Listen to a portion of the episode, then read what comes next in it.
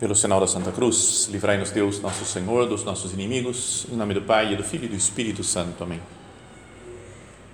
Meu Senhor e meu Deus, creio firmemente que estás aqui, que me vês, que me ouves. Adoro-te com profunda reverência. Peço-te perdão dos meus pecados e graça para fazer com fruto este tempo de oração. Minha Mãe Imaculada, são José, meu Pai e Senhor, meu anjo da guarda, intercedei por mim.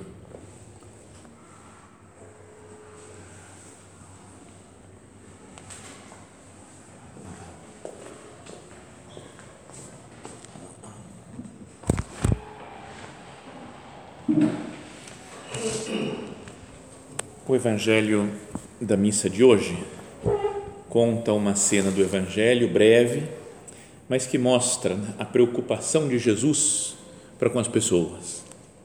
E queria que nós aproveitássemos esse texto né, do Evangelho que foi lido na missa de hoje de manhã. Não é assim, alguém for participar da missa agora já é domingo, né, já é a missa, né, a liturgia do domingo.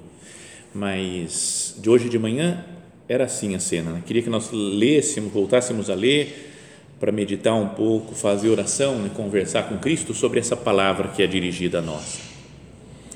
Diz assim a Sagrada Escritura: Naquele tempo, os apóstolos reuniram-se com Jesus e contaram tudo o que haviam feito e ensinado.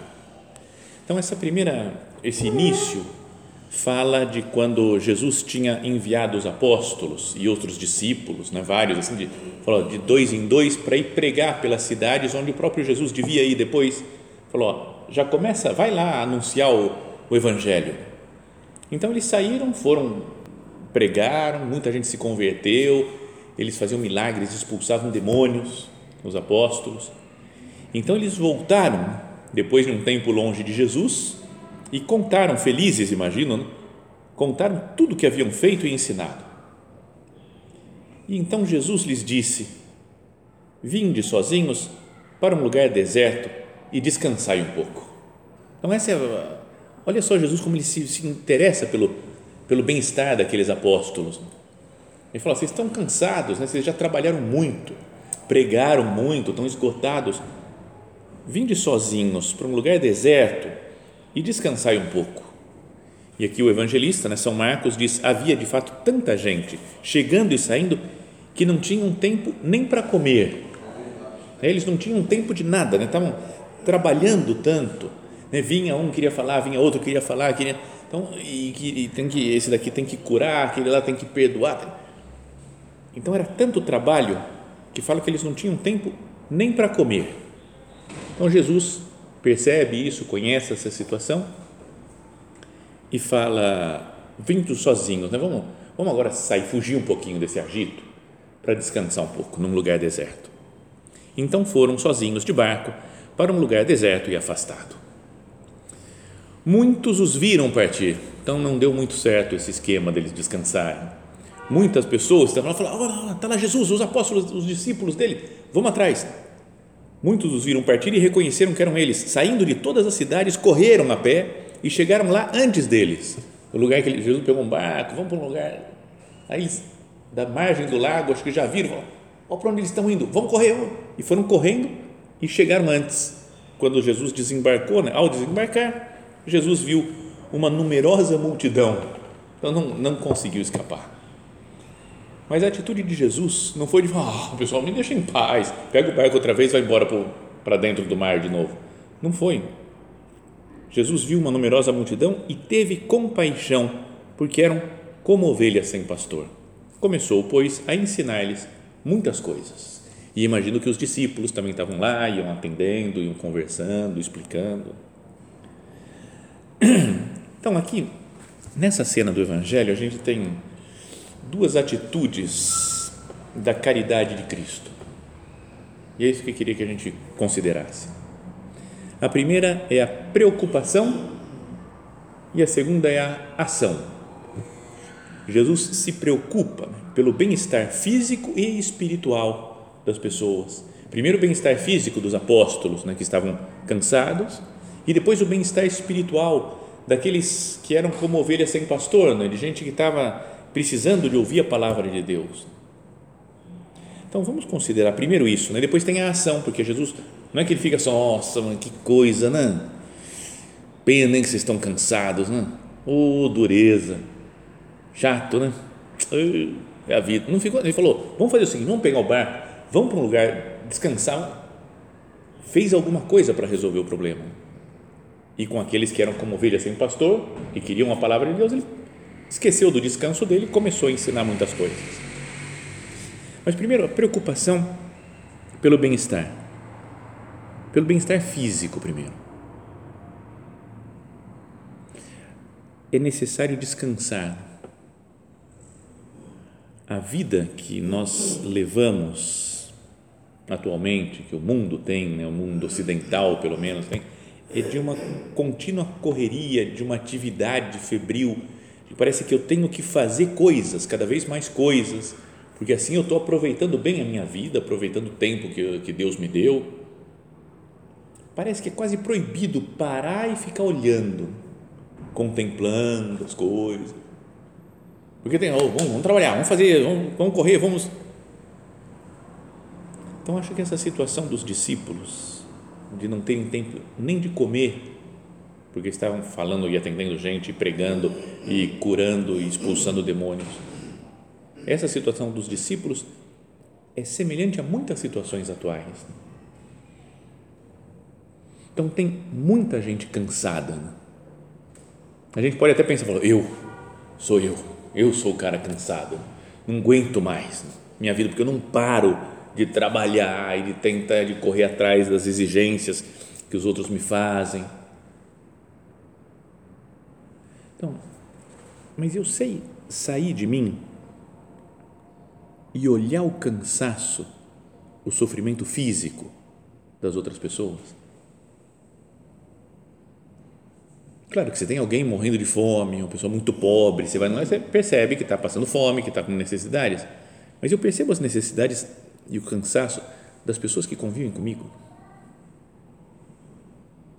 Procurar se dirigir ao Senhor, falar, Jesus, eu eu tenho olhos para os outros? Sei reparar quem está cansado, quem não está? Quem precisa de ajuda, quem está tranquilo na vida?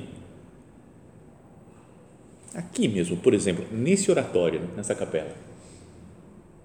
Talvez a gente se conheça, alguns se conhecem pouco, outros se conhecem um pouco mais, mas eu sei falar, eu, eu bato os olhos e falo, o cara tá, tá quebrado, esse aqui tá né? O outro que está mais tranquilo. Esse daqui está tá com fome.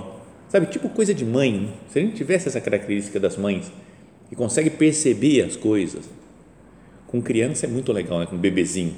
O bebezinho chora e fala, é sono. Você fala, por que, que não é fome? Ou não é calor? Eu falo, não, não. Aí ele chora igual, exatamente igual e fala, é calor, vou tirar essa blusinha dele.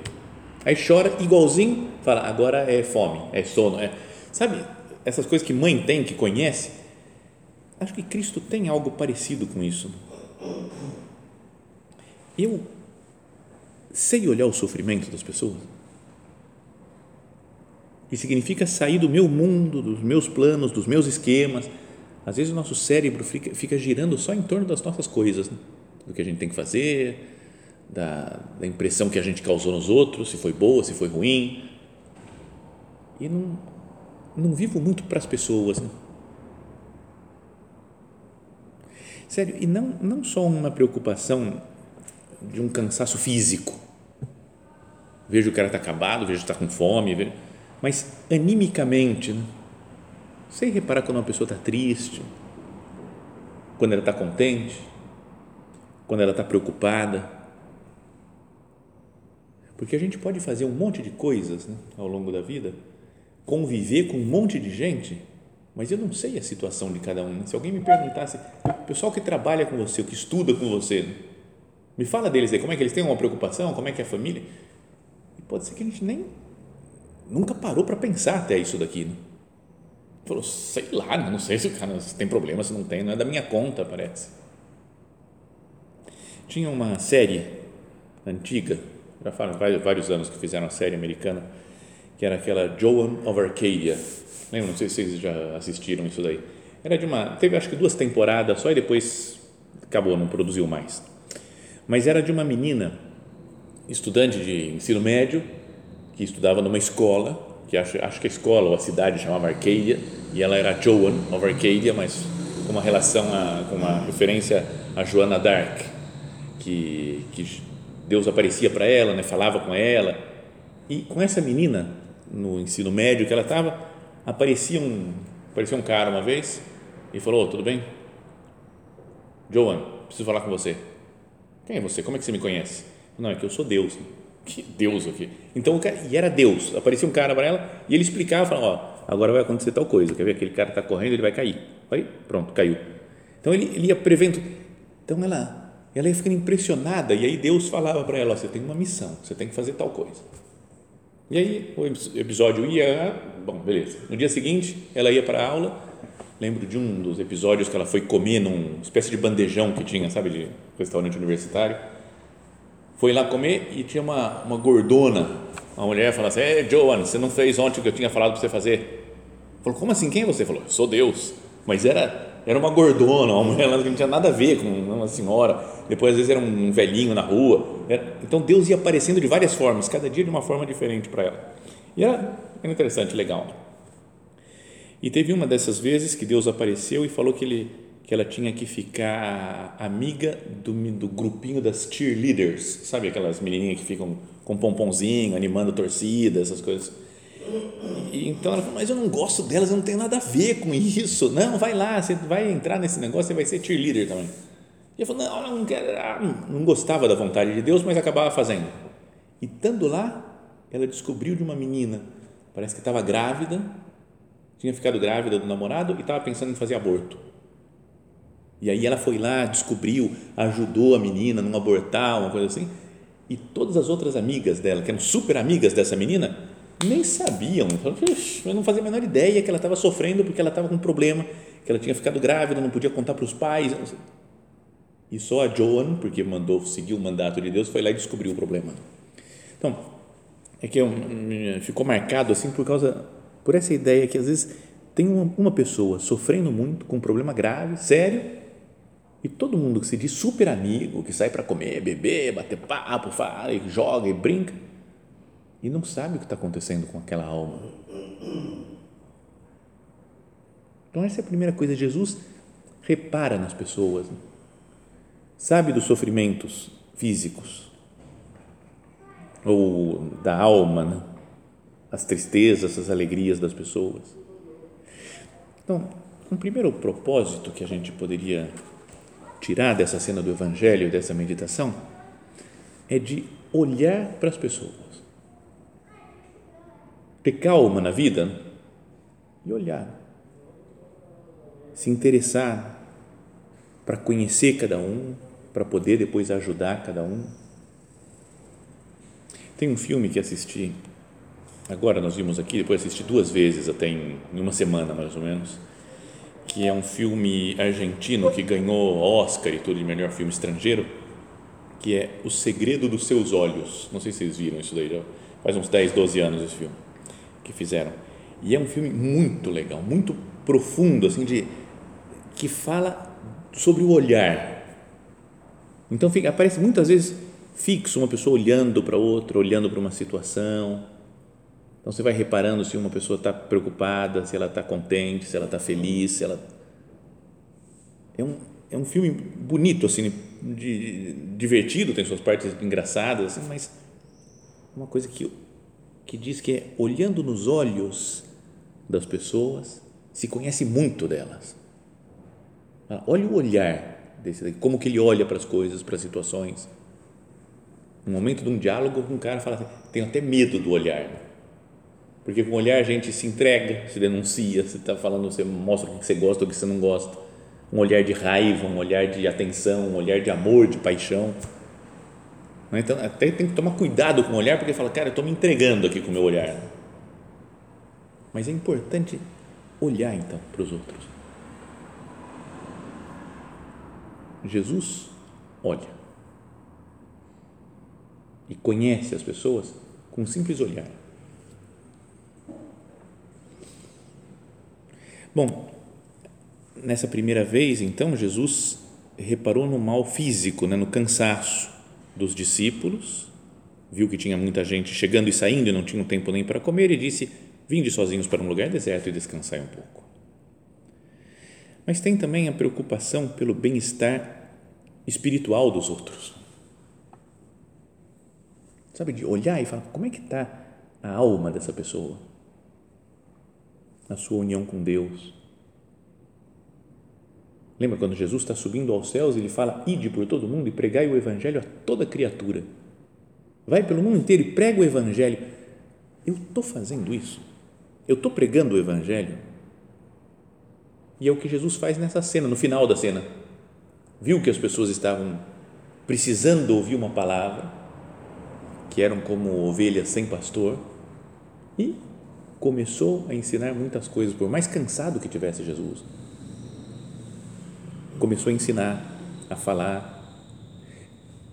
Eu devia olhar para os meus amigos, para os meus parentes, talvez até pensando essa pergunta: o Evangelho está sendo pregado para essa pessoa? Jesus falou: ide por todo mundo e pregai o Evangelho. Essa daqui, alguém já pregou o Evangelho para ela? Não é que fazer como pregação na, na rua, né, que a pessoa vai, convertei-vos, irmãos, mas eu anunciei Cristo Sabe a coisa que falam do querigma, de anunciar Cristo, anunciar a verdade do Evangelho? Será que as pessoas que convivem comigo não precisam de alguém que lhes anuncie o Evangelho? Pense, cada um pense nisso. O São José Maria, nosso padre, falava que as pessoas, mesmo que não se deem conta, mesmo que não reparem, estão sedentas de ouvir a palavra de Deus. Fala, como aqueles do Evangelho que se aglomeravam em volta de Jesus para ouvir a palavra de Deus, o mundo hoje, na sua correria, nas preocupações, nas, está sedento de algo que dê, de uma palavra de vida eterna, de algo que dê sentido para as suas vidas. As pessoas estão sedentas, mesmo que não percebam. Eu percebo isso. Ele era um santo, São José Maria, então ele via e falava, essa pessoa está precisando de Deus, ela está querendo que alguém lhe fale de Cristo. Eu desejo que as pessoas estejam próximas de Deus né, e me preocupo com isso. Então, de talvez falar de Jesus, alguma coisa para uma pessoa que não conhece, anunciar Cristo, animar uma, uma pessoa a ler o Evangelho, por exemplo, a conhecer melhor a vida de Nosso Senhor, da doutrina, explicar a doutrina da igreja. Sabem que o São José Maria falava também que no Opus Dei tem que ser uma paixão dominante, assim, sabe, um desejo que a gente tem, falou, eu preciso levar a doutrina de Cristo para as pessoas. Uma coisa que me domina, que me que toma conta, que ocupa o meu dia. Eu penso nisso. Porque às vezes, às vezes a gente pode falar, ah, não quero nem saber, eu tenho que conhecer um pouco melhor a doutrina da igreja, tá bom, vou estudar um pouco mais. Mas os outros eu não quero nem nem ligo muito acho que seria importante né, pensar nas pessoas com quem eu convivo. Falar, o que, que eu posso fazer por eles? Para que se aproximem mais de Deus, para que conheçam melhor nosso Senhor, que conheçam melhor a igreja. Não é? e, e também que se aproximem, que a alma esteja em, em, em graça, né, no estado de graça. Então eu vou fazer muito apostolado da confissão, falar para as pessoas para se confessarem, para procurarem o perdão de Deus Está vendo? Então, como Jesus, né, que ele repara na necessidade física e espiritual das pessoas, que cada um de nós também pense nisso, né? Se, não, se não deve se preocupar mais com as necessidades físicas e espirituais das pessoas com quem convivo. Não só em coisas gerais, né? e fala, nossa, quanta gente na África que deve estar passando fome, né? Meu Deus, quantos cristãos sendo perseguidos, né? dando a vida por Cristo. Que dureza, estou preocupado com eles. Beleza, é bom pensar nisso, rezar por essas pessoas que sofrem. Mas queria que nós tivéssemos um olhar, isso daqui, o olhar de Cristo. Eu quero olhar para as pessoas e reconhecer o que, que cada um precisa, fisicamente e espiritualmente. Mas depois então dessa preocupação de Jesus, do olhar de Jesus, vem a ação de Jesus. Que ele não, não, fica só no bom sentimento. Ah, que bom seria se essas pessoas estivessem bem. Então, ele se mexe, né? ele tem iniciativa e faz coisas concretas de serviço. Leva para descansar. Ele repara o cansaço dos discípulos, fala: Vem comigo aqui, ó, vamos pegar esse barco, vamos para tal lugar para a gente descansar, ficar sozinho num lugar deserto. E depois com os outros, né, aquela multidão que chega no lugar deles, onde eles vão descansar, Jesus vê cada uma delas, né, viu uma numerosa multidão teve compaixão. Lembra, já falamos muitas vezes desse verbo aqui no, no Evangelho, no original, que é aqueles plancanizomai, que é um, é um sentimento interno, como se tivesse removido as entranhas dele, de Jesus, sabe? Não é só uma, fiquei com um pouquinho de pena, fala eles são, fazem parte de mim, essas pessoas. E reparou que eram como ovelhas sem pastor, está vendo? O olhar de Cristo. Repara que é ovelha sem pastor que estão perdidos na vida. E aí a frase seguinte é: Começou, pois, a ensinar-lhes muitas coisas. Cansados, porque não tem tempo nem de comer, mas quando vê uma necessidade, se supera e começa a ensinar de novo. Então, coloquemos aqui diante de nosso Senhor. Né? Jesus, eu, na prática, que, que tenho feito de serviço e de caridade para essas pessoas que eu vejo em necessidade? Desde os pobres que eu encontro na rua, numa favela, o que, que eu faço por eles? Depois, para as pessoas que estão cansadas, pelas pessoas que convivem comigo, que têm algum problema, eu paro a minha atividade e dedico tempo para elas sugiro coisas, ó, faz assim, ó, porque vai te ajudar isso daqui, ó, acho que você vai sofrer menos. Tem obras concretas. Quando eu vejo alguém que necessita formação espiritual, eu procuro, falo, então vou, vou te ajudar nisso daqui, né? vou te ensinar alguma coisa que eu sei, ou vou te apresentar tal pessoa que pode te explicar, ou vou levar você para um padre, ó, pega, vem, vem aqui, vem confessar que você vai precisar, você está precisando é confessar tem um amigo conhecido, né, famoso por aí no Brasil, que é um pianista, né, o Álvaro Siviero, que um dia ele estava contando que ele foi ensaiar, tinha que fazer uma apresentação de piano junto com outro que acho que era violoncelista, acho que era isso, né, uma, uma, não sei como é que chama isso, uma sonata de piano e violoncelo, acho que é uma coisa assim que eles estavam ensaiando, só que o cara do violoncelo tava, não estava acertando, não estava fino, sabe, na, na sua, no, no ensaio. E aí ele tentou, vamos tentar de novo, não tá, não. Aí do nada brotou a ideia e o Álvaro aí falou: Cara, eu acho que você está precisando se confessar, viu? Porque a beleza, a arte tá, tem a ver com a sintonia com Deus. Tudo. E não é que o cara falou: Acho que você tem razão, viu?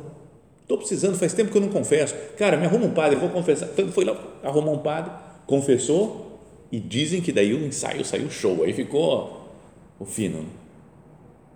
Então, fez alguma coisa. Eu fico só em bons desejos ou eu atuo realmente, né, de verdade? Isso daí que fala é uma frase meio, acho meio pessimista, mas acho que deve ser verdadeira também, né, que o inferno está cheio de boas intenções.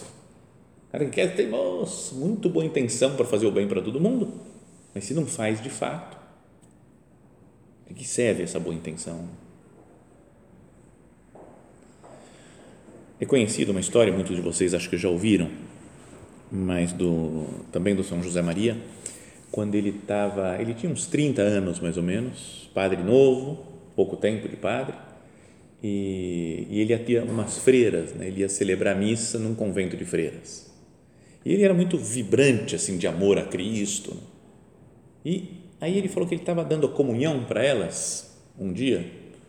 E aí, quando ele ia dar a comunhão, ele falava, né? Senhor, eu te amo mais do que essa freira aqui. Só que falava internamente, obviamente, não falava em voz alta, né? Para a freira não se sentir mal e também não fazia parte da liturgia da missa falar assim.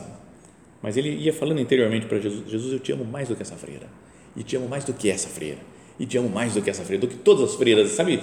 Falou, pô, eu quero te amar como o que mais amo, eu sou assim e tal. E falou que ele escutou uma locução divina. Deus falou para ele: falou, obras são amores, são demonstrações de amor, não boas razões, né? boa intenção, obras. E ele falou que gelou né, com aquilo e falou que junto com isso veio uma, uma consciência muito clara das, de como ele estava sendo pouco generoso com Deus. Que às vezes ele deixava de rezar, às vezes estava meio doente, então ele parava de se esforçar por uma coisa ou outra. Falou, cara, eu estou na teoria só falando que eu amo. E deu uma mexida com ele aquele negócio. Obras são amores. A fé nossa tem que se manifestar nas obras que nós fazemos. O amor que a gente tem, que a gente sente pelas pessoas, tem que se concretizar em, em obras de amor, de serviço, de ajuda concreta para cada um. Então, essa é a ideia que queria que nós pensássemos desse trecho do Evangelho. Cada um pode tirar a ideia que quiser, né? O Evangelho é muito rico, pode dar outras possibilidades de, de interpretação, mas mostra nessa cena como Jesus se preocupa pelo bem físico e espiritual das pessoas, porque ele olha, ele está atento e descobre, percebe o que cada um precisa. Essa é a primeira parte. E a segunda, que ele se mexe, se move e tem ideia de como fazer para resolver o problema físico e espiritual. Pensando no Senhor, fala, Jesus, eu quero ser assim também. Eu quero olhar as pessoas como você olha, Jesus. Com a sua capacidade, com o seu olhar, me dá essa graça, meu Deus, para que eu, que eu possa ajudar, possa ser Cristo para as pessoas com quem eu convivo. Vejo, olho né, as necessidades das pessoas e depois coloco em prática alguma coisa para favorecer, para ajudar, para aliviar o sofrimento de tanta gente. Nós falávamos antes, né, no começo, que as mães é que têm essa capacidade. Né? Mãe repara tudo e faz tudo. Né? Muitas vezes é a que mais trabalha na casa, somando todo mundo da casa, a mãe é que mais faz porque está super preocupada com os filhos. No céu temos Nossa Senhora. Bom, no céu e aqui na terra que continua conosco, presente junto de nós na vida da igreja. Vamos pedir a ela né, que ela nos ensine a, a ter um pouquinho também do olhar de mãe, né, que sabe reparar nas dificuldades das pessoas e a energia das mães, né, a, o vigor das mães que trabalham para ajudar as pessoas que necessitam.